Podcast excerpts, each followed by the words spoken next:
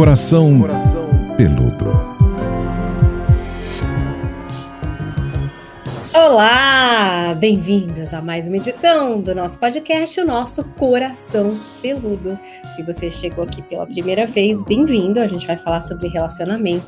Eu sou Paula Carvalho, conto com a companhia dela, Psi a psicóloga Pamela Magalhães, a nossa fada sensata, cristal sem defeitos, a nossa luz no fim do túnel, que é, guarda esse tempo precioso dela para trocar com a gente aqui a respeito é, dessas facetas dos relacionamentos, coisas boas, coisas difíceis, né? Sempre tentando nos ajudar a identificar isso nas nossas vidas. Tudo bom, Pamela? Tudo, minha querida. É sempre muito gostoso a gente receber né, os temas que as pessoas sugerem e a gente ter a oportunidade de poder trocar aqui, né, falar sobre eles, é, convidar as pessoas a olharem para dentro. Acho que essa é a intenção que a gente tem desde o princípio e que a gente vem conseguindo com, com muito sucesso, né? Isso é muito bom. Pois é, essa é a nossa quinta temporada. Então, se você está ouvindo pela primeira vez, aproveita, vai aí no aplicativo de stream que você usa e se inscreve na playlist, porque assim você não perde as nossas atualizações. Tem também uma outra forma de você participar aqui desse podcast. Hoje você vai perceber que a gente vai colocar perguntas, vai ler algumas coisas aqui, porque é o que a Pamela disse, a nossa ideia é trocar com vocês.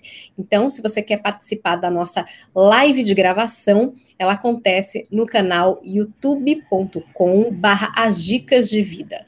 Né? Eu também transmito pelo meu Twitter, enfim, a gente tenta fazer no máximo de lugares aí para vocês conseguirem colocar a pergunta, acompanhar, trazer um ponto de vista. E é claro que a gente até criou um e-mail, e é desse e-mail, inclusive, que a maioria dos temas que a gente escolheu para essa temporada foram encontrados. Então, se você quer mandar esse e-mail para a gente, pode ficar tranquilo, a gente não revela nomes aqui, a gente não expõe ninguém. A ideia é só trazer o tema mesmo, porque pode ajudar outras pessoas, né? Normalmente a gente está vivendo uma coisa que outras pessoas também estão vivendo, então você pode escrever para a gente. O nosso e-mail é coração peludo, né? Coracão peludo podcast arroba gmail.com. Escreve para a gente conta é, pelo que você está passando, o que é que você gostaria que a gente trouxesse aqui, que a Pamela explorasse junto com você e com tantas outras pessoas que com certeza estão vivendo algo parecido, né, Pamela? Acho que isso também é uma uhum. sensação muito gostosa aqui no podcast. A gente perceber que a gente não está sozinha nessa, né? Com certeza, inclusive nós, tá? Nós duas aqui, que a gente vai falando dos temas, a gente vai falando, caramba, está acontecendo, né? É, a, gente vai, a gente vai comentando aqui, vai dando aqueles insights poderosos. É isso mesmo. Então vamos começar. Eu vou ler aqui para vocês, inclusive, uma, uma colocação de uma pessoa que nos escreveu, tá? Essa pessoa nos escreveu lá no Instagram. Então veja, é também no Instagram que você pode falar comigo e com a Pamela. Eu sou arroba Paula Carvalho Jolie e a Pamela por lá, acompanhada de mais de um milhão e duzentas mil pessoas.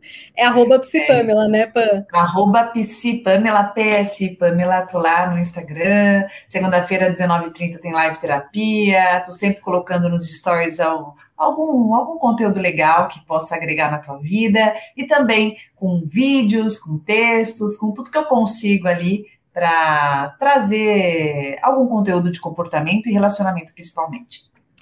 Olha, então vamos lá. Eu vou ler aqui uma mensagem de uma pessoa que escreveu para a gente lá no Instagram. A gente não vai identificar claramente, mas eu acho que muita gente vai se identificar com o que ela está passando. Então vamos lá, ó.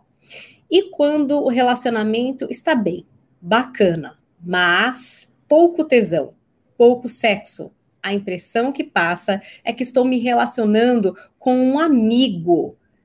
Tento tocar no assunto, tento dar indireta. Tenho resposta seca ou dá impressão de deboche. O que fazer? Ah, eu sei. Agora você ouviu, né? Agora você pegou, né? Pegou para você e você vai junto com a gente. Você se identificou com esse tema. A gente até fez um título aqui, né? Para resumir, o tempo da relação acaba com o desejo, Pamela, a gente fez até votação no Instagram e no meu ficou meio dividido. Metade acha que sim e metade acha que não. Dividiu quase certinho ali, Pamela. O meu teve um pouquinho mais de pessoas que entenderam que sim, que, mas também estava bem próximo ali. O que, o que me faz pensar que é uma incógnita, né? O que me faz pensar, acho que quando empata a gente fica meio que na mesma, assim. Acho que mostra que as pessoas elas não, não estão tão, tão certas disso. É, eu falo que o tempo não tem o poder de acabar com nada. Quem tem o poder de acabar com qualquer tipo de relacionamento são as pessoas que se relacionam. Então a gente tem que parar de ficar achando culpado e, e tentar olhar a nossa parcela de contribuição para o relacionamento, né? O que está acontecendo? Essa pergunta da, dessa pessoa, ela me leva a, a dois caminhos, né? Um, um, primeiro caminho foi, de repente pode ser alguém, a gente não tem tantos dados, né, sobre a pessoa, mas pode ser alguém que esteja se relacionando, que de repente nem esteja numa relação duradoura, né, que esteja ali se relacionando com alguém, e perceba que o sexo não está acontecendo como ela gostaria ou como no começo, e, e ao tentar trazer esse assunto, parece que a outra parte tem alguma resistência para encarar. Mas eu achei mais legal a gente trazer esse, essa questão que é tão presente em relacionamentos duradouros e nós falarmos também sobre essas, essas dificuldades da, da gente lidar com o invisível, né? Com de repente a ausência de desejo de ambos ou de uma parte só, todas as fantasias que possam acontecer em relação a isso, todas as buscas de alguma razão para algo tão subjetivo, é, todas essas essa insaciável, né? Falo essa insaciável exploração que a gente faz, da onde isso vem, por que isso vem, problema sou eu, problema é ele, problema é ela, é, problema é o filho, problema é a rotina, é o trabalho, é a depressão, e a gente fica achando N álibis que justifiquem é, esse movimento, esse, esse movimento que vai esfriando, né? De, de desejar o outro. E, e, e um outro ponto importante, né? De ter desejo sobre si mesmo, porque muitas vezes a gente fala muito que não tem desejo sobre o parceiro, mas a gente esquece que a gente não está nem se desejando, né? Nós não estamos nos querendo bem, nós não estamos mais tão encantados conosco. E aí, nessa, nessa busca de, de sermos percebidos e validados, ou mesmo de nos termos esquecido em algum lugar, a gente coloca a culpa inteira no tempo da relação. Nossa, já deu para pensar em um monte de caninhos e coisas, mas eu não sei se é por causa da minha idade, porque em cada idade tem questões, né? Tem primeiros amores quando você é mais jovem, aí namor namoros, primeira vez, quando você vai amadurecer, enfim, cada um vai vivendo ali uma fase. Eu não sei se é uma fase das mulheres na minha faixa etária, mas essa questão da diminuição do desejo é, e da falta de sexo no relacionamento é um assunto é, fervilhante, assim, até essa semana, para quem acompanha aí a vida das celebridades, enfim, teve uma entrevista bastante polêmica da Titi Miller, que é apresentadora e tal, em que ela falou que, enfim, ela teve um filho durante a pandemia, então acho que tem outros fatores aí, né, puerpério, pós-parto, que a gente sabe que também são complicadores na história do desejo, mas ela falou que na relação dela o sexo acabou e que isso para ela foi muito frustrante, assim né? Que isso foi uma coisa que pegou. E é uma coisa que eu vejo muitas mulheres, aí eu tô falando das minhas amigas, eu não tenho tanta experiência de amigos homens se abrindo em relação a isso, mas dessa falta de sexo, da diminuição do desejo, algumas em relacionamentos que estão há muito tempo e outras até não, assim, mas entendendo que, nossa, não é mais aquela coisa, não tem mais essa pegada, esse lance, né, desse desejo louco, dessa coisa tá todo mundo falando disso, Pamela? Todo mundo falando sobre essa falta de vontade de transar, essa diminuição da libido, é, é essa falta de desejo dentro das relações. Você vai me falando isso, eu vou para tantos lugares. É, vou tentar falar o primeiro tópico que me veio. Me lembrei um pouco de Lacan. Lacan é um dos dos grandes nomes né, na, da psicanálise. Eu não estudei Lacan a fundo, eu fui para a linha winnicottiana, né? Minha linha de maior estudo foi o Winnicott, mas me lembrou Lacan, porque quando a gente fala de desejo pelo desejo, me vem Lacan na mente. Quem está ouvindo e conhece, com certeza vai concordar comigo. E aí, o primeiro devaneio filosófico lacaniano que eu faria seria é, como desejar o que eu tenho. É, se eu passo na frente de uma vitrine e olho um vestido maravilhoso e fico namorando aquele vestido toda vez que eu vou almoçar no shopping, eu olho para ele, ai meu Deus, esse vestido, eu quero esse vestido e tal, mas é caro esse vestido, meu Deus, mas quando eu receber, será que eu vou conseguir parcelar e tal? Eu desejo e aquilo me estimula, aquilo me excita, aquilo me movimenta. E, e quando eu tô ali, a adrenalina gigante, né, da estação, de eu estar tá quase comprando aquele vestido, quando eu pego aquele vestido, que ele é meu, aquele vestido, entra aquele prazer absurdo e de novo a estação de quando eu vou usar esse vestido e o momento que eu vou usar e, e quero tirar foto com o vestido, eu quero sentir o vestido, quero me ver com o vestido, e até que eu uso uma vez, duas, três, e daqui a pouco o vestido já passa a não, não ser tão excitante assim, porque ele passou a ser o meu vestido, ele passou a estar lá no meu armário, ele passou a ser previsível, e, e essa segurança que eu tanto quis, que eu tanto desejei que fosse meu, agora que é deixa de ser excitante, passa a ser seguro.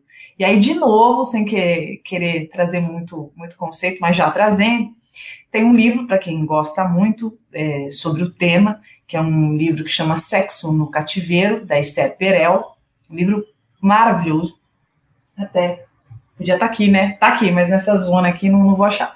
É, e esse livro é um livro muito, muito interessante, que ele faz esse paralelo que eu, que eu gosto, que é do, do desejo estar tá muito associado a um mistério, a uma imprevisibilidade, mas ao mesmo tempo, quando nós nos relacionamos, nós buscamos muito a segurança, a estabilidade. A gente quer ter certeza que gosta da gente, a gente quer ter certeza que a gente é amado, a gente quer ter certeza que a gente é valorizado, a gente quer ter certeza que só está com a gente, né? A grande maioria, pelo menos é, tirando os relacionamentos abertos, né, quem tem a cabeça aí talvez uma liberdade maior com outros conceitos, mas na grande maioria eu quero sentir que está comigo, eu quero sentir que me deseja, eu quero sentir que, que eu sou bastante, né, que eu sou especial, que acho que é um desejo bem primitivo.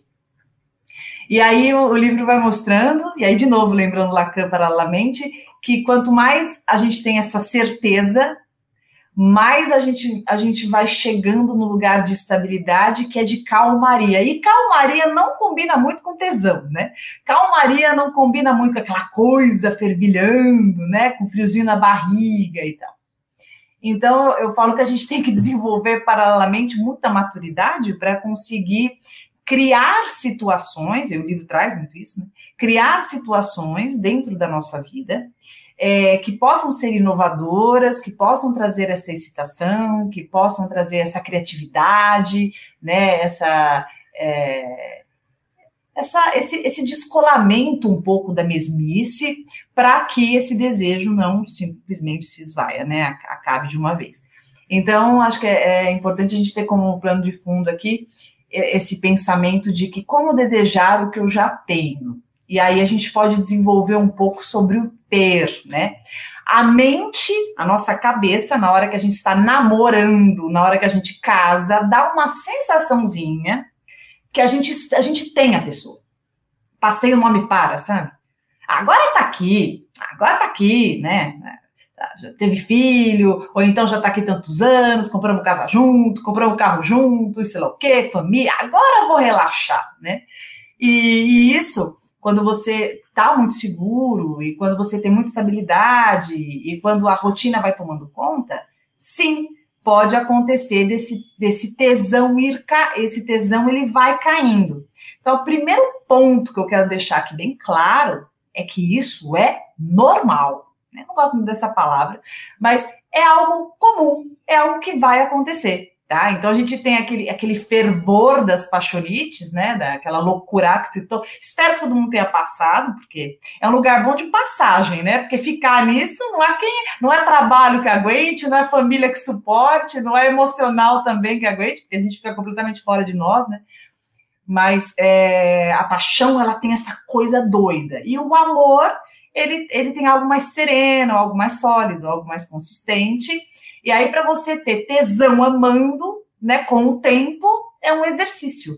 É uma possibilidade da gente trabalhar esse ponto, que não é porque eu estou namorando, não é porque eu casei, que é meu, né? Que é, eu falo que essa, essa segurança ela é muito mais uma fantasia da mente do que factível, porque ninguém é de ninguém e as coisas podem mudar assim, de uma hora para outra. Um outro ponto que eu quero trazer é que falando, é, respondendo a tua pergunta de por que agora, né? Não acho que isso é agora, mas agora falando, no momento que nós estamos, nós passamos uma situação que na minha toda a minha vida nunca imaginei que passaria, pandemia, privações, todo mundo né, preso em casa, ansiosos, com angústia, nervosismo, tendo que dividir cômodos ali, tornar o home office usando o máximo possível da criatividade para conseguir conciliar filho, parceiro, parceira, é, num ambiente que nem sempre é um ambiente grande que comporta, comportaria todo mundo, então um estresse absurdo, e isso sim, isso sim, por exemplo, somado a uma gravidez desejada ou não desejada, situações ali que naturalmente já exigem ali uma, uma reinvenção do, do casal, né? Tudo isso pode estressar bastante e sim causar uma queda imensa de libido, principalmente quando a relação é só pautada nisso, né? Ou quando a razão, a, a relação tem uma porcentagem gigantesca pautada nisso. Então vamos lá, vamos tentar esmiuçar cada lugarzinho, né? A princípio, então, acho que fica aquela pergunta: nunca mais será como no início? Porque no início, naturalmente, tem todos os ingredientes que você estava dizendo, né, Pamela? Tem mistério, tem insegurança, misturado com desejo, misturado com idealização, né? Com tantas coisas. É realmente o vestido que estava na vitrine, né? que a gente está pondo a mão assim, experimentando, a gente ainda nem sabe se tem dinheiro para comprar, mas já está muito fascinado. É, e esse é o início, é o início de todo o relacionamento. É, mas pensando em alguma coisa que dure mais, a longo prazo, essa sensação realmente de início, ela é única? Nunca mais vai ser desse jeito? Eu acho Olha, que não, tá? Porque assim, é. É, você conhece a pessoa depois, gente, não tem como ser igual, igual não, né? Não tem. Olha, Paulinha, eu não sei se frustra, tá? Mas a minha resposta é assim: nunca mais será como no início. Pode ser pior ou pode ser melhor mas igual nunca mais vai ser. Porque início, início é início, início é desconhecimento, início é inexperiência com aquela pessoa.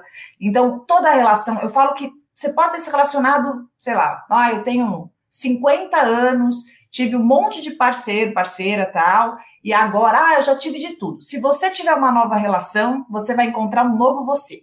Você vai se, se, experimentar com outras sensações, com outras interações, com outras inquietações. E, e, o começo, o começo tem uma, uma espécie de uma pureza do desconhecido. O começo ele tem um convite de você se desbravar em espaços que você nem imaginava. O começo, eu, eu falo que o começo ele tem muito do nosso próprio ego também ali né? Ai, será que eu vou ser vista, percebida? Será que vai gostar? Como vai ser o beijo, o sexo? Como vai ser a família? Os nossos sonhos? O que, que vai dar para fazer? O que, que não vai dar? Então, tem, tem muitas variáveis ali dançando juntas. A gente tem que levar em consideração que o desejo ele está ligado é, numa porcentagem importante quanto a fisiologia, né, quanto os hormônios. Então, é claro que a, a sua contagem, o, contagem hormonal, ela tem uma influência ali importante e relevante. Mas numa outra parcela gigante, a gente fala do emocional, sobre o significado de tudo aquilo, sobre a representatividade daquela relação, sobre o que que o, que que o, o, seu, o seu íntimo é, te conta sobre esse encontro? Quais são suas expectativas sobre isso? É, qual o símbolo dessa pessoa na sua vida? Né? Então, é por isso que eu falo que o sexo ele começa desde o bom dia, né? Ou, ou da ausência do bom dia. Então, a maneira que a, a tratativa da relação acontece e o quanto isso se casa com o nosso merecimento, com os nossos invisíveis, com os nossos valores. Às vezes, por exemplo, você não está conseguindo mais transar com o seu parceiro, um exemplo, tá?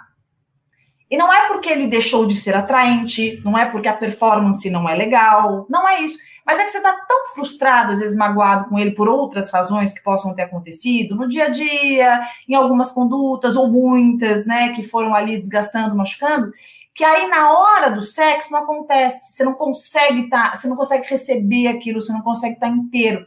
Então, o sexo, ele não é só uma ótima performance. Não adianta você ficar ali estudando Kama Sutra, pendurar no, sei lá, no lustre e achar que, caramba, é incrível, é isso que falta, né? Ou achar que é um corpo escultural que vai definir um bom desempenho. A forma que você trata a pessoa, a maneira que vocês costuram essa, essa cumplicidade, nossa, meu Deus, faz toda a diferença. E aí a gente começou aqui falando sobre a questão desses relacionamentos a longo prazo, né? Enfim, esse desgaste com o tempo e tal. É, mas é o tempo o, o, verdadeiro vilão? É o tempo que vai definir é, esse tesão indo embora, esse desejo se esvaindo? Eu, eu acho que o tempo, ele inevitavelmente, ele provoca desgastes. Então, estou indo pela lógica, tá? Você pode pegar isso até fazendo um comparativo com qualquer, qualquer tipo de relação ou, ou qualquer objeto. Esse microfone aqui novinho, que até outro dia compramos juntas aqui, já está ficando ali meio esquisitinho, já, né? Já está tendo seu desgaste. Então, e as pessoas também, as relações, elas têm desgastes. O, o que não quer dizer que eu não possa também alimentar esta relação ao mesmo tempo. Então, assim, a gente envelhece, as relações envelhecem, né? Então, o tempo passa, passa para todos, passa de todas as maneiras, e o que vai mudar é como eu posso fazer essa manutenção. Eu não posso deixar de citar aqui, a gente teve agora uma perda tão significativa, né, do Tarcísio Meira, né, esse, esse, esse ator fabuloso, e um exemplo de casal, né, com a, com a Glória Menezes, de tanta cumplicidade.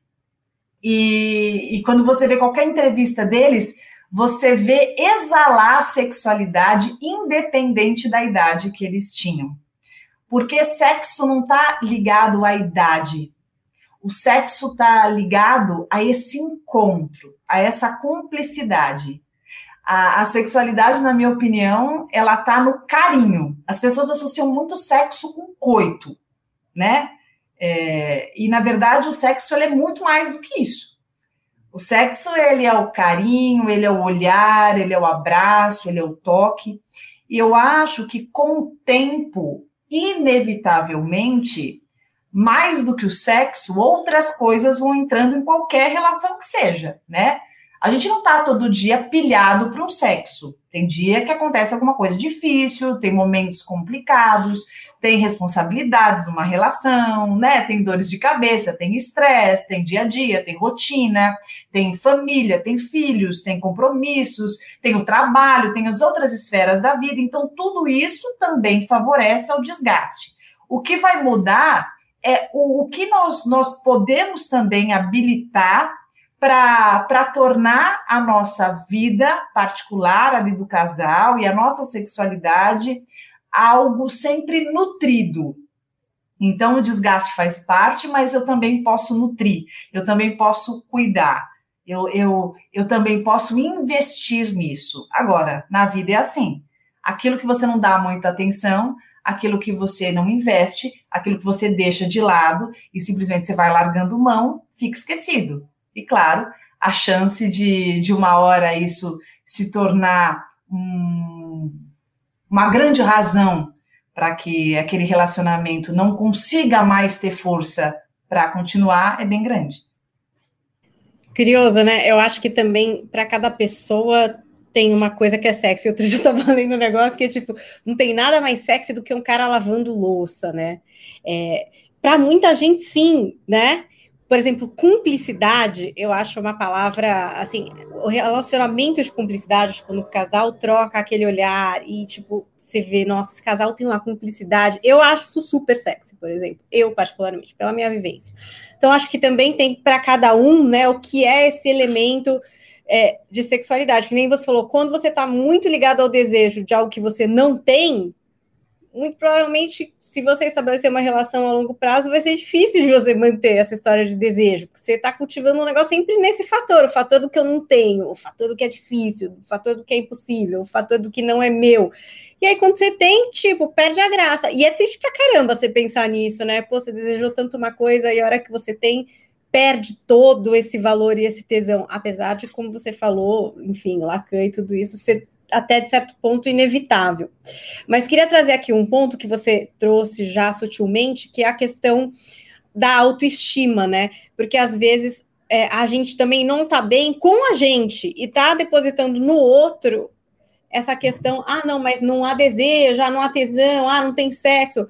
Mas, gente, tipo, às vezes a gente não tá bem, né? E é difícil a gente olhar pra gente e falar, cara, eu não tô bem, eu não tô bem comigo, eu não tô com tempo, eu tô estressada, eu não que, também não tô aberta para receber, eu também não tô cultivando alguma coisa aqui em comum, né?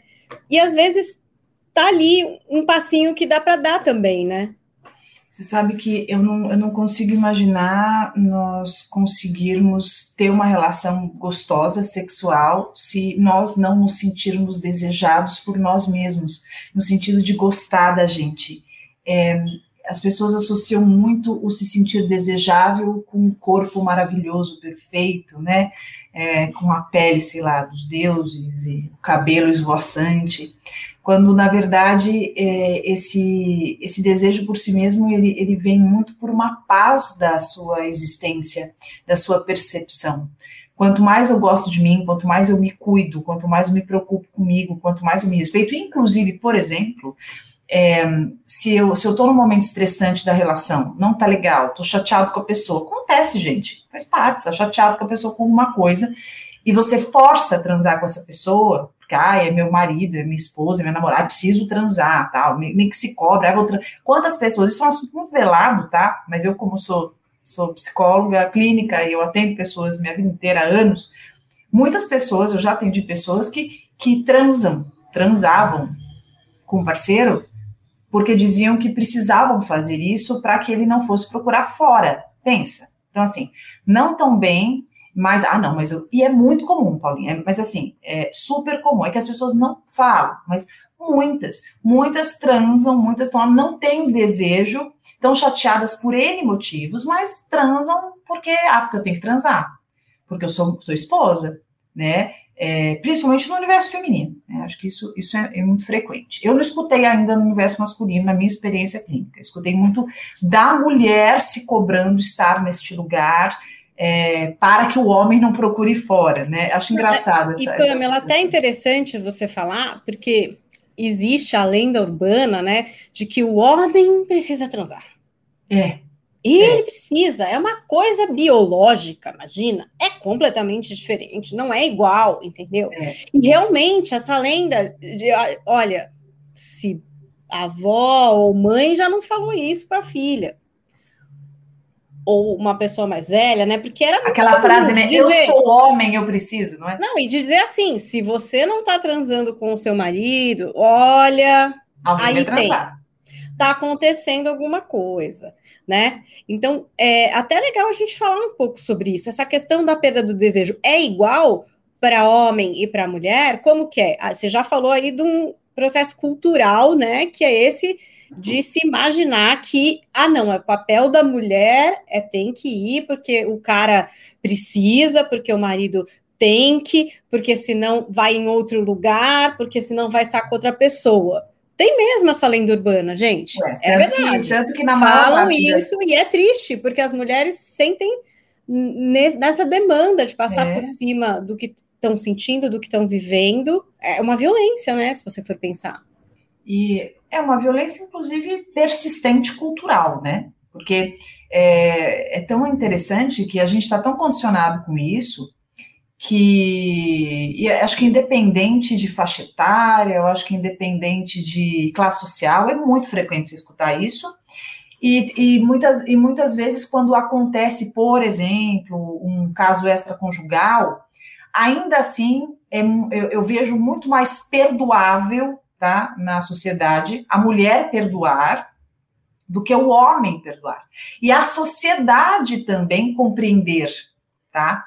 É, a traição, qualquer movimento desse. A sociedade também crimina muito, né? Que absurdo. Tanto que, assim, é, é, é, é uma, é uma coisa tão, é tão conhecida e é tão frequente que, assim, a, a mulher que trai, vagabunda, né? E o homem que trai, mulherengo. É interessante os termos que são usados. Ah, mulherengo tá, tá uma risadinha, né? Ah, vai lá, que nem o pai, mulherengo, lá já começou cedo. Tem uma coisa cultural que nos prejudica muito quanto a esse sentido. Mas respondendo a pergunta que você fez, existem fatores hormonais que eles, eles vão variar de pessoa para pessoa. Eu, eu não consigo generalizar. Né? Eu acho que só um médico que poderia conversar e entender e examinar uma determinada pessoa poderia ter essa resposta de uma maneira mais fidedigna. Agora, o que eu entendo é que existem homens que estão em momentos de, de uma baixa hormonal e mulheres que estão uma baixa hormonal, e junto com isso, homens que estão com seu, com seu desejo, com, com dificuldades ali, por exemplo, para realizar essa performance, tal como gostariam com disfunções, e mulheres também, né? Então eu acho que a gente tem um pouco de cuidado de ficar categorizando isso, né? E dizer, ah, tem que, é, é, homem, tem que transar, tem que isso. Eu, eu não acho que tem que nada. Eu acho que isso tem que ser conversado sempre. Eu acho que é, se você está num, num momento da tua relação que você percebe que o teu parceiro quer muito, ou a sua parceira quer muito, e a outra parte, né, não não está conseguindo corresponder, isso também é muito sofrido, tá? Eu já atendi várias pessoas, por exemplo, homens que diziam assim, caramba, eu não consigo é, corresponder porque eu sinto que a minha parceira me cobra muito, né? E olha que difícil, né, encarar isso, de se sentir cobrado, e na hora de se sentir cobrado, dizia, eu não sei se ela tem vontade de transar comigo ou se ela busca a certeza de que eu a desejo. E aí a gente entra num outro ponto muito importante que envolve a autoestima, que foi a, o tópico que você levantou, que muitas vezes nós confundimos o nosso desejo sexual por, por termos vontade e desejar pessoas complicadas, difíceis pessoas que não estejam, mesmo que você esteja namorando, tá? Mesmo que você esteja casado, pessoas que não estão inteiras com você, pessoas que são complicadas, é, pessoas, por exemplo, que você sabe que tem uma outra relação, né? Ou pessoas que já têm um histórico complicado. E aí fica sempre esse desejo neurótico, né? Nossa, eu sou, eu tenho um desejo absurdo por ele, por ele, mas ele só me faz sofrer. Ah, eu tenho um desejo por ela, ai, mas ela só me fez sofrer a vida inteira. E aí você percebe que tem pessoas que têm um desejo sexual imenso por parceiros que são complicados, problemáticos, difíceis, parceiros que são é, instáveis, parceiros que rompem do nada, parceiros que é, nunca conseguem é, proporcionar uma estabilidade. E aí, quando estão em relações com estabilidade, relações com tranquilidade, relações é, com construtividade, o tesão acaba. Meu Deus, estou com algum problema, preciso tomar um remédio. Meu Deus, o que, que aconteceu? Então, tem uma correlação muito grande com a autoafirmação. Às vezes, o teu desejo nunca foi pela pessoa em si, mas foi pela sensação de sentir que você seria especial por conseguir ter aquela pessoa, por conseguir ser escolhida ou escolhido por aquela pessoa. Então você está ali, na verdade, num duelo com o seu próprio ego, né? O outro é só um fantoche que está lá por acaso, né, na situação. Eu acho que essa é uma reflexão bem convidativa para as pessoas pensarem. É, aproveito para quem está nos escutando, acredito que não seja o acaso e que fica aí um pensamento muito valioso. O meu desejo. Fala, pode falar, desculpa. O meu desejo é por esta pessoa ou o meu desejo é para eu me sentir especial, me autoafirmar que sou capaz de conquistar alguém tão complicado e difícil que ninguém conseguiu. Né? E aí depois ter desejo por uma relação com reciprocidade, né, com desejo mútuo, é, com segurança, com tranquilidade, ter desejo pelo que eu posso ter, ter desejo pela felicidade de ser percebido e reconhecido, ter desejo em manter isso na minha vida, de tão maravilhoso que isso me seja. Né? Eu acho que esse é o exercício. Agora, muita gente é, atribui aí a questão da rotina, filhos, trabalho, a essa queda no desejo. Queria saber se isso faz algum é. sentido para você. eu acho que não tem como você ter uma vida com filhos, com um monte de coisa da rotina, é, família, trabalho, e você ter sempre o mesmo desejo. Eu acho que só se fosse uma máquina, né? Nós somos seres humanos. Então tem momento, imagina, seu filho está passando uma baita dificuldade na escola, está chorando, está triste, está com tá tenso, você vai estar tá super ali, fervorosa para transar horrores, nem sempre. Eu acho que só você for uma pessoa que separa super. Mas acho que a grande maioria, ela vai ter essas oscilações, e eu penso que um casal afinado, né, um casal maduro, ele tem espaço para conversar sobre isso. Né? Eu acho que um, um casal maduro é quando um percebe o outro. Então você vê que seu parceiro chegou esgotado, estressado, um dia difícil, e aí você vai exigir que ele tenha uma performance incrível que nem você viu da série ali, que, nossa, ah, então aí briga porque tá vendo, você não tá mais no couro, olha só. Então acho que isso é uma, uma ausência de perceber o outro. E aí eu acho que o sexo, ele, ele nessas situações, né, quando você está vivendo, por exemplo, você está vivendo ali a maternidade, está vivendo uma gestação, né? Você está com mudança no seu corpo, é, você está é, desenvolvendo dentro de, dentro de você uma criança, né? Você está repensando a sua identidade social, né? Que agora você vai se ver mãe, por exemplo, pela primeira ou segunda vez, terceira. Então, tudo isso tudo isso estressa, tudo isso deixa a cabecinha cheia, é, tudo isso mexe com os hormônios, tudo isso mexe com a rotina. Então, exigir que a pessoa tenha performance de sempre é desconsiderar a cumplicidade da relação, que, na minha visão, inclui se olhar, conversar, trocar. Às vezes, é, você tem uma conversa com uma pessoa tão intensa, tão grande, tão profunda, parece entrar num túnel, assim, né? Que aquilo já foi é, um orgasmo absurdo, né, numa situação que era aquilo que cabia. Então, o toque, o carinho, a massagem, o afeto, o acolhimento, tudo isso, na minha opinião, faz parte do sexo. E se não é o coito em si, é um bom aquecimento e muitas vezes a realização que você precisa, o orgasmo que você precisava naquele momento. É legal, acho que também nessa história de diálogo, porque acho que, ah, enfim, imaginando que os, os dois estão afim dessa relação, né? Estão querendo. Às vezes tem momentos em que, sei lá, o cara fala, não, eu vou respeitar, que nem um pós-parto, por exemplo, né? Cara, pós-parto, eu acho que é um dos piores momentos da vida de uma mulher. Você vai falar, meu Deus, mas quando tem um filho, que momento alegre. É alegre, mas é muito confuso, gente. Só quem claro. viveu sabe, porque tem um lance hormonal aí que é um episódio à parte na vida da mulher. Como a Pamela trouxe, são muitas mudanças de tudo. É muito difícil mesmo. E tem caras que às vezes estão ali numa. Eu vou respeitar isso aqui, né? Porque eu tô vendo como tá, tá difícil para ela e tal. Só que, por exemplo, eles se afastam em vez de conversar, né? Em vez de falar, eu vou falar aqui com ela sobre isso. Amor, tô vendo que tá difícil para você. Nossa, mas tá linda. Sei lá, sabe? Tipo, um carinho de um outro jeito, achar um outro caminho que não vai ser o coito, não vai ser transar loucamente, porque a pessoa tá lá na quarentena, tá costurada, ou tá com uma cicatriz na barriga. Gente, é isso, a realidade é essa.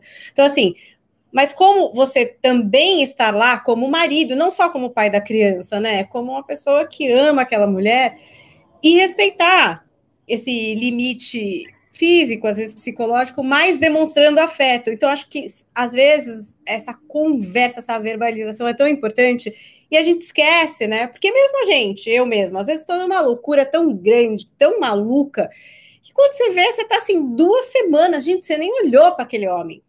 Porque tá uma loucura, entendeu? Tá uma loucura. E eu gosto muito de falar, tipo, olha, desculpa, tá uma loucura, eu não tô conseguindo, assim, é, sei lá, pensar, entendeu? Eu não tô conseguindo nem me olhar aqui e falar, oi, Paulo, não, não tô conseguindo, quanto mais para você. Mas eu acho que é legal falar, porque eu não sei, eu tenho um medo de quando a gente não fala, vire quase que uma coisa automatizada. Lembra quando a gente falou viver o piloto automático? Eu acho que é o pior dos mundos, porque daí o que era duas semanas virou quatro, o que era quatro virou um, dois, viram, viram três meses. E de repente fala, gente, que bom, faz seis meses que a gente ah. só dá bom dia e toma um café. Caramba, né? Você vê isso acontecer às vezes? Você, é, eu, esse meu medo é real, a gente Total tem que falar, real. tratar das coisas. Real. Total. Você sabe que você foi falando, eu fui pensando como a maturidade emocional é um caminho maravilhoso. Porque a pessoa que se propõe a, a amadurecer o emocional, desenvolver, reconhecer recursos, ela vai encontrando maneiras de acessar o outro, porque ela visita o lugar do outro. Eu, eu nunca digo sobre é, se coloque no lugar do outro. Eu detesto essa frase. Não sei se já falei isso para você. Eu detesto. Se coloque no lugar do outro. Gente, não existe se colocar no lugar do outro, porque o lugar do outro é do outro. Se você se colocar no lugar do outro, o outro fica sem lugar. então, o que a gente pode fazer é visitar o lugar do outro, ficar próximo ao lugar do outro, ficar sentar pertinho assim dizer: e aí? Como tá aí? Tá bom? Tá apertado? Tá, tá confortável? Legal o seu lugarzinho? Me conta, quero saber, né? Então, esse, esse visitar o lugar do outro eu acho fundamental que faz com que a gente encontre maneiras de acessar a pessoa e de surpreender as saídas que a gente pode encontrar. É, o que acontece na falta da maturidade, nesses casos que você contou, e o exemplo que você falou do pós-parto, por exemplo, é, é, que muitos, muitos parceiros é, não, não conseguem chegar tem uma visão superficializada sobre a situação. Por exemplo, bom, ferrou-se, né? Tá lá costurada, tá lá naquela situação, não vai rolar. Então, se não vai rolar, se afasta. Se afasta porque tem desejo, se afasta porque se sente rejeitado, é, irracional, mas sente, se afasta porque não se sente importante, se afasta porque se sente preterido. Todas as fantasias possíveis de feridas, enfim, são manifestadas nesse momento, porque também ainda não está tão incorporado esse lugar, né? De, no caso de pai, por exemplo, e aí se afasta e aí começa a viver um isolamento e um amargor e uma raiva, um movimento bem, um retrocesso bem infantil, né? De não sou visto, não sou percebido, não sou amado, não sou mais importante. Então, esse é um caminho que acontece com a maior, infelizmente, com a maior parte das pessoas, porque a maior parte das pessoas não desenvolve essa maturidade emocional? Mas a parte que está ouvindo esse podcast nesse momento, por exemplo, pode buscar, né? Que maravilha, né? E se ouve esse podcast é porque já desenvolve, né? Porque ninguém que não se interesse pelo, pela maturidade emocional escutaria esse, esse, esse podcast aqui.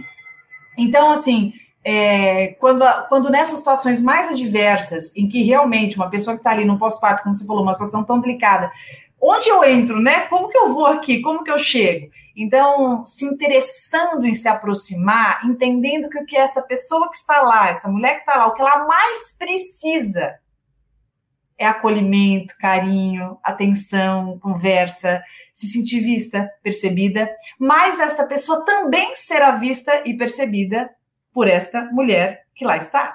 E isso fortalece o casal. Por isso que eu gosto muito de quebrar esse tabu. Eu escuto com muita frequência assim: ah, mas depois que engravidou, nunca mais foi a mesma coisa. Ah, mas depois teve. Gente, não é verdade. Existem muitos casais que se reinventam, que se fortalecem, que se, que se percebem de uma forma muito mais cúmplice, justamente porque diante dessa situação buscaram outros caminhos para se reencontrarem. Por isso que numa relação duradoura, se você deixa, se você não fizer nada, se você não investir absolutamente nada, só deixar acontecer, não vai durar. Vai acabar, como muitas acabam.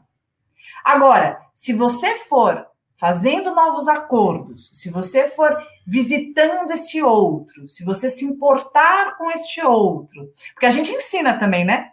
A gente ensina também. Às vezes o outro não sabe fazer, mas a gente faz.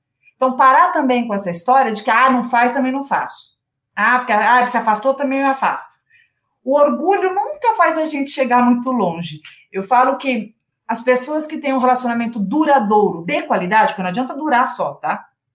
Comemorar lá bodas, sei lá do quê, e estão mais distantes desconectados do que qualquer coisa, né? Só para inglês ver ali. Não, não é sobre isso que eu digo. Os casais que são mais cúmplices e que têm uma relação duradoura, uma relação gostosa e de conexão, que eu só acho que tem que durar se for assim, são pessoas com uma maturidade emocional importante que as fazem generosas e interessadas no que o outro sinta, ou seja, empáticas. No plural, hein, gente? Os dois lados, não esquece. Agora, Pan, vamos imaginar que está num caminho difícil. É Netflix e dorme. não acontece mais nada ali, tá distanciado, tá complicado, como trouxe aqui a pessoa é, que levantou esse tema de hoje, né? Eu até dou indireta, mas puxa, a resposta é seca. Nossa, vem até ali de um jeito irônico. É, tem como resgatar isso? E aí eu achei legal que eu falei, ó, vê que é no plural, em as duas partes. Primeiro que já tem que ser isso, né, Pamela? Tem que vir das duas partes, porque ninguém consegue resolver relacionamento sozinho, né? De algum jeito o outro vai ter que vir junto, ou não? É, são muitos casos em que esses distanciamentos vão acontecendo e vão se tornando habituês, né? Então esse distanciamento ele vai se tornando um jeitão, modus operandi do casal, né? E, e a gente vai se acostumando sim a isso. Então de repente no começo incomoda, depois a gente vai se virando, né? Então, é, chega, chega só fala oi, não se falam mais, cada um tem sua vida, é, senta um com o celular, outro com o outro celular, ninguém se fala, cada um come numa hora, é, não tem mais agrado, não tem troca, só se fala de obrigações, de rotina, de repente, da, da do, do dia a dia dos filhos, ou se não tiver filhos, do trabalho, se tiver alguma coisa em comum. É, falta o carinho, falta o olhar, e uma das coisas que vão, vão acabando é o beijo na boca.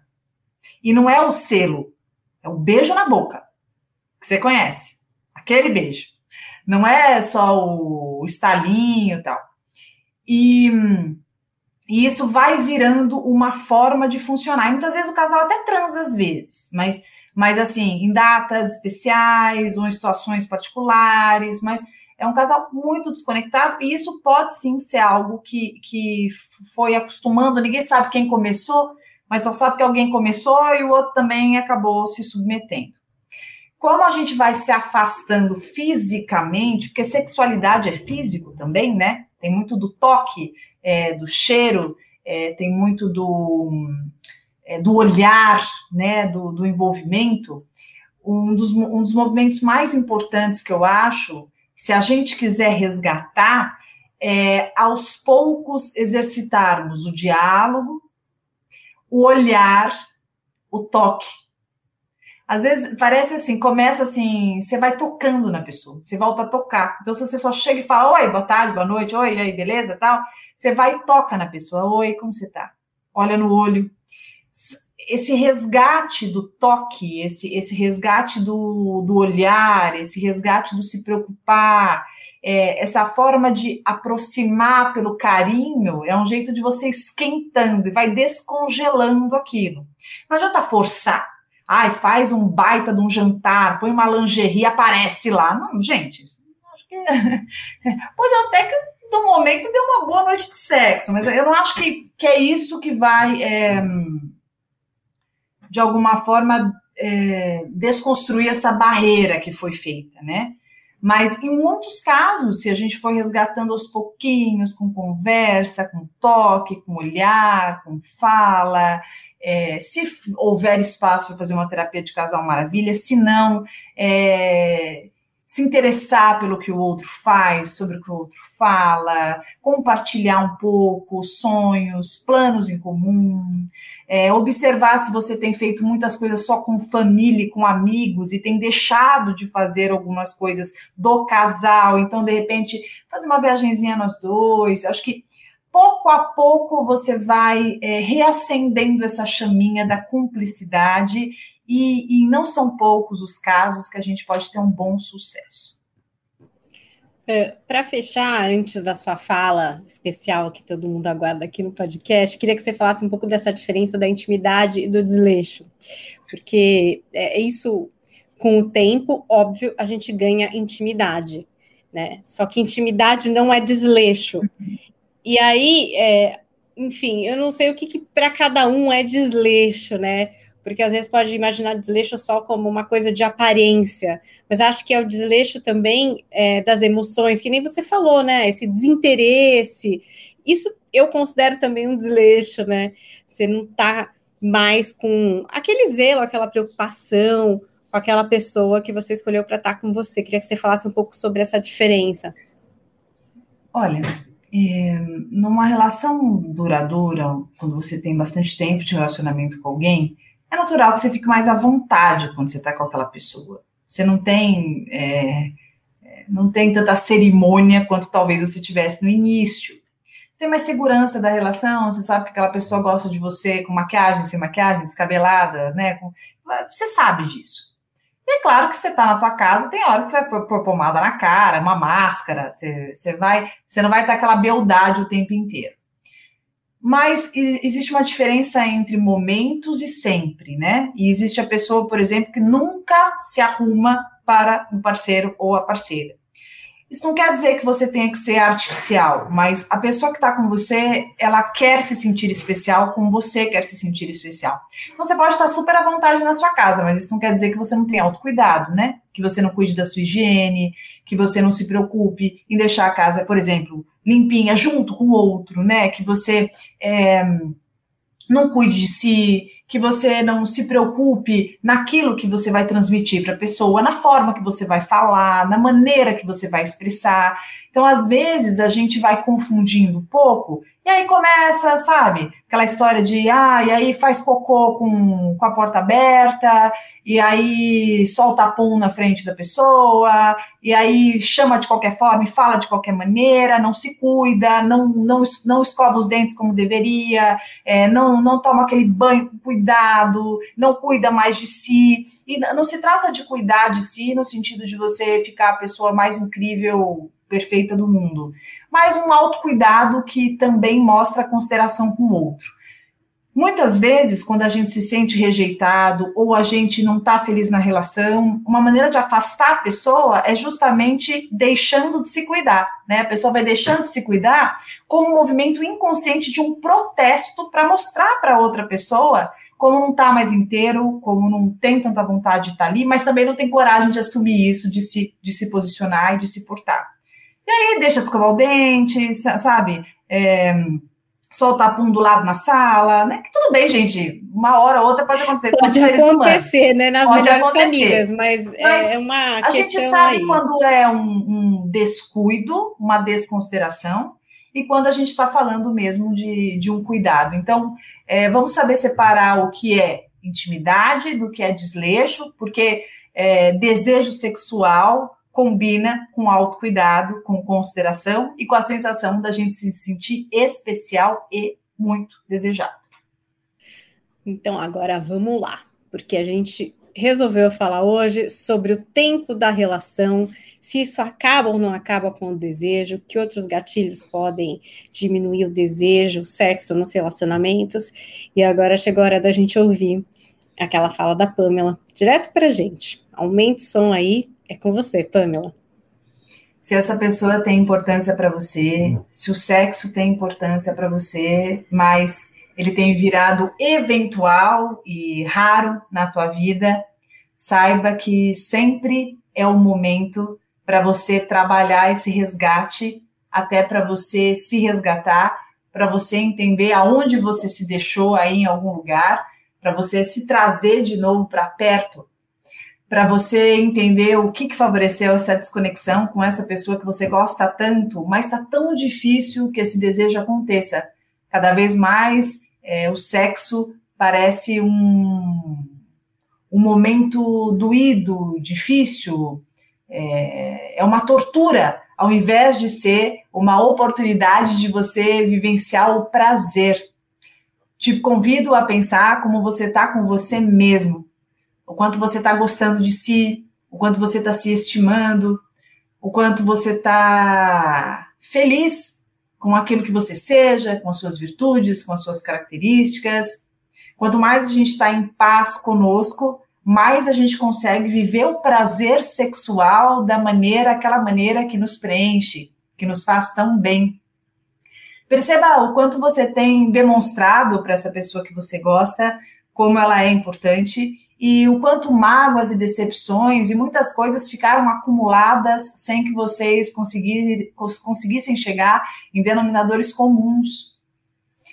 Às vezes, boas conversas, não uma conversa milagrosa, mas várias conversas que possam se tornar hábitos, mas não conversas como discussões, como apontamentos e palavreados chulos e gritaria, mas conversas que vocês possam dividir o que sintam, que vocês possam ir buscando o interesse de estarem juntos novamente, na intenção que se percebam e se reinventem, porque em todo esse tempo você mudou, essa pessoa também, e sempre dá para a gente se revisitar e se reinventar. Talvez você possa exercitar o olho no olho, o toque, talvez você possa fazer aquela receitinha que essa pessoa adorava, surpreendê-la. Talvez você possa vestir aquela roupa que ela sempre disse que você ficava linda, que você ficava lindo. Quem sabe você dizer o quanto você sente falta que ela faça isso ou aquilo para você, por vocês. Talvez você precise resgatar o vocês. Encontrar um espaço entre filhos, trabalho, rotina maluca, família, responsabilidades, compromissos e tanto estresse para vocês. Para que vocês reestabeleçam aquilo que já existiu e que hoje não vai ser igual, não. A gente já falou que não tem igual começo, mas pode ser muito melhor. Se assim você quiser e essa pessoa concordar também. Se você ficou até agora aqui na nossa live no youtube.com.br dicas de vida, dá o seu curtir para mais gente ter acesso ao conteúdo que a gente faz aqui no nosso Coração Peludo. Se você gostou do podcast, manda para alguém que pode ouvir pode encontrar aí um ponto de partida através das palavras aqui da psicóloga Pamela Magalhães. Queria agradecer a companhia de todos vocês. Obrigada, Pamela, sempre muito bom te ouvir, poder trocar aqui com você. É a minha terapia semanal, gente, não vou mentir. Nossa. Nossa. Né? muito bom ter você aqui. E olha, lembrando, esse tema e tantos outros que a gente já trouxe aqui no nosso Coração Peludo são temas enviados por vocês. Então a gente tá lá no Instagram, arroba Paula Carvalho Jolie, Pamela também por lá, né, Pam? Tô lá no arroba Pamela. Mandem, por favor, as sugestões de temas. A gente quer chegar mais perto de vocês quanto a gente puder. É, façam stories da onde vocês estejam escutando Coração Peludo. Mandem e-mail, mandem direct marquem nós duas, porque no, o nosso maior prazer, a maior satisfação é perceber que a nossa fala te toca, chega até você. Isso mesmo, estamos esperando, hein? O arroba lá no Instagram, o seu e-mail em coração peludo podcast arroba gmail.com e a presença de vocês na nossa próxima semana de Coração Peludo. Toda semana um episódio novo. Inscreva-se na playlist, inscreva-se também no canal para participar das nossas lives, youtube.com.br dicas de vida. Até a semana que vem, Pamela. Beijo, beijo, Paulinha, beijo para todo mundo. Coração, Coração Peludo.